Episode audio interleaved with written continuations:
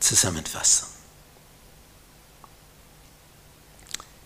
Nehemia hatte die Vision,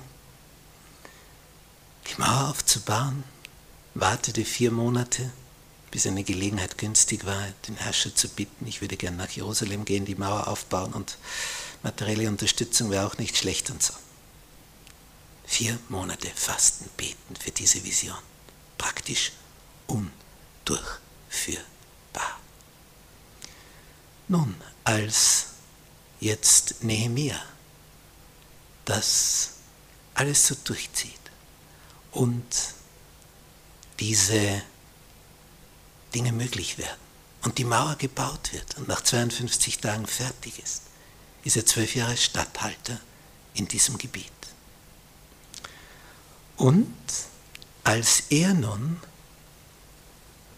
wieder zurückkehrt zum König und dann doch wieder nach einiger Zeit um Urlaub ansucht und wieder nach Jerusalem kommt, sieht er, was da alles geschehen ist.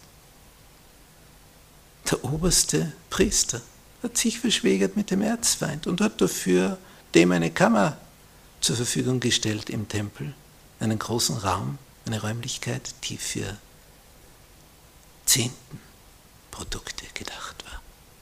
Das muss man sich vorstellen. Was? Was für ein Frevel. Und dann erlebt er, wie am Sabbattag hier die Türer fröhlich verkaufen. Er erlebt, wie hier das Sabbat überhaupt nicht beachtet wird. Kaum, dass er weg ist. Innerhalb von Monaten ist das eingerissen. Nehemiah hat sich aufgeopfert, um die Israeliten in die Höhe zu bringen. Und kaum ist er weg, ist eine verdorbene Führungsschichte, die all das Negative zulässt. Man kann es nicht fassen. Man denkt sich, das gibt es ja nicht. Wir stehen in einem großen Kampf zwischen Licht und Finsternis.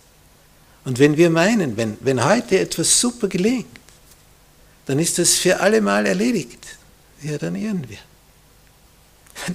Was hier Nehemiah geleistet hat, ein Mauerbau in 52 Tagen. Man würde denken, nachdem dann noch diese eidesstaatliche Verpflichtung eingetreten ist, die das unterschreiben, wir wollen dem Herrn gehorchen.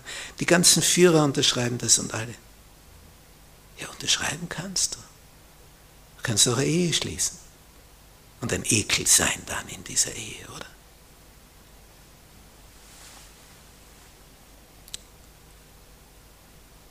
Wie echt ist diese Verbindung nach oben? Wie echt? Ist es nur ein Lippenbekenntnis oder kommt es aus dem Herzen? Tut man nur nach außen so oder will man tun, was Gott sagt? Es gibt so eine schöne Definition für Heiligung in dem Buch Der große Kampf von Ellen White. Heiligung ist ein Leben mit Gott. Heiligung ist gleich, wie ein Gleichnis, Heiligung ist die Willensneigung, das Gesetz Gottes auszuführen. Eine Neigung. Nicht, wir sind bei der Neigung, da rollt die Kugel hinunter. Wenn jetzt der Wille geneigt ist, etwas zu tun, ja, dann ist es ganz einfach. Da rollt die Kugel von allein. Wenn der Wille nicht geneigt ist, vielleicht sogar in die andere Richtung geneigt ist, gegensätzlich, ja, dann rollt die Kugel nicht. Dann muss man sie mühsam hinaufschieben und wenn es die einmal auslässt, ist sie schon wieder unten, auf der falschen Seite. Heiligung ist die Willensneigung, das Gesetz Gottes auszuführen. Herr, hat Jesus gesagt, deinen Willen, mein Gott, tu ich gern. Psalm 40. Deinen Willen, mein Gott, tue ich gern. Das ist der Punkt.